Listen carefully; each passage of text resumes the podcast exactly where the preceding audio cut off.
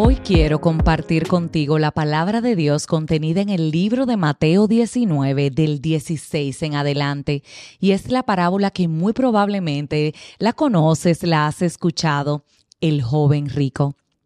Escucha cómo dice, sucedió que un hombre se acercó a Jesús y le preguntó, Maestro, ¿qué de bueno tengo que hacer para obtener la vida eterna?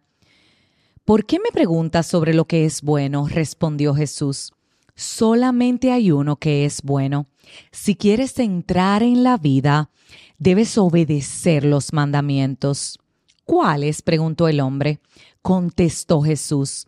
No mates, no cometas adulterio, no robes, no presentes falso testimonio.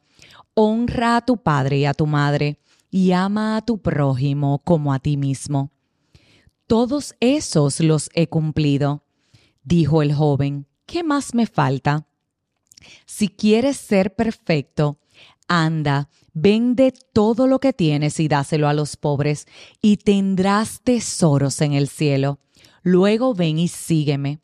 Cuando el joven oyó esto, se fue triste porque tenía muchas riquezas. Les aseguro, comentó Jesús a sus discípulos, que es difícil para un rico entrar en el reino de los cielos. De hecho, les resulta más fácil a un camello pasar por el ojo de una aguja que a un rico entrar en el reino de Dios.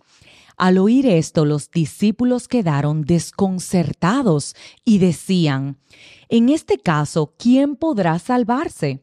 Para los hombres es imposible, aclaró, Jesús, mirándolos fijamente, mas para Dios todo es posible. Mira, nosotros lo hemos dejado todo por seguirte, les reclamó Pedro. ¿Y qué ganamos con eso?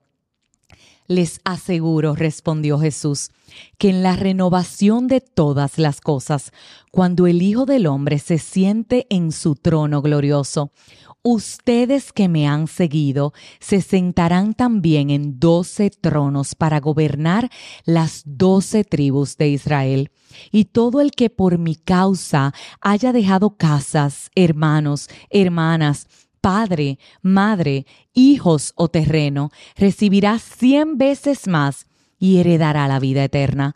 Pero muchos de los primeros serán últimos y muchos de los últimos serán primeros. A mí me encanta esta palabra, me encanta esta historia del joven rico y, si te das cuenta, él le pregunta a Dios, ¿qué yo tengo que hacer para ganarme la vida eterna?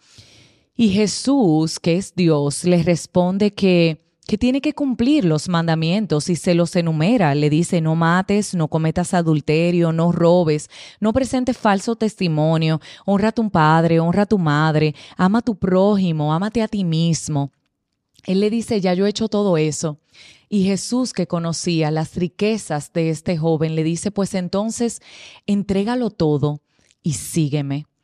Obviamente el joven rico no estuvo en la disposición de entregarlo todo y seguirlo. Y por eso Jesús, haciendo la semejanza de esa falta de entrega del joven rico, le dijo a sus discípulos que efectivamente le sería difícil entrar al reino de los cielos a todo aquel que no estuviera dispuesto a entregar sus riquezas.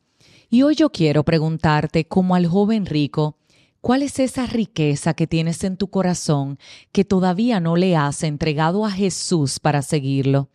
¿Qué es eso, aquello que guardas dentro de ti que todavía no estás dispuesto a dejarlo para decirle, Maestro, yo voy a hacer tu voluntad? Mira que el Señor te dice en tu palabra, en su palabra, que nada hay imposible para Él, que para Él lo dice más bien, todo es posible. Por eso yo hoy quiero invitarte a reflexionar qué es eso que como el joven rico aún no estás dispuesto a dar, que el Señor te está diciendo, entrégamelo y sígueme. ¿Qué es eso que como el joven rico aún no has dicho, Señor, tómalo porque a ti te pertenece?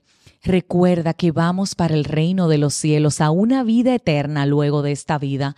Enfócate en eso y decide hoy acabar de darle a Dios eso que aún no le has dado. Si este episodio bendijo tu vida, te invito a que le des me gusta, que comentes, a que compartas, a que te suscribas. Ayúdanos a crecer en nuestra comunidad y sobre todas las cosas, dale a la campanita para que puedas recibir la notificación del próximo episodio. Lee la lectura que acabo de compartir contigo y permite que el Señor te traiga a través de ella revelación.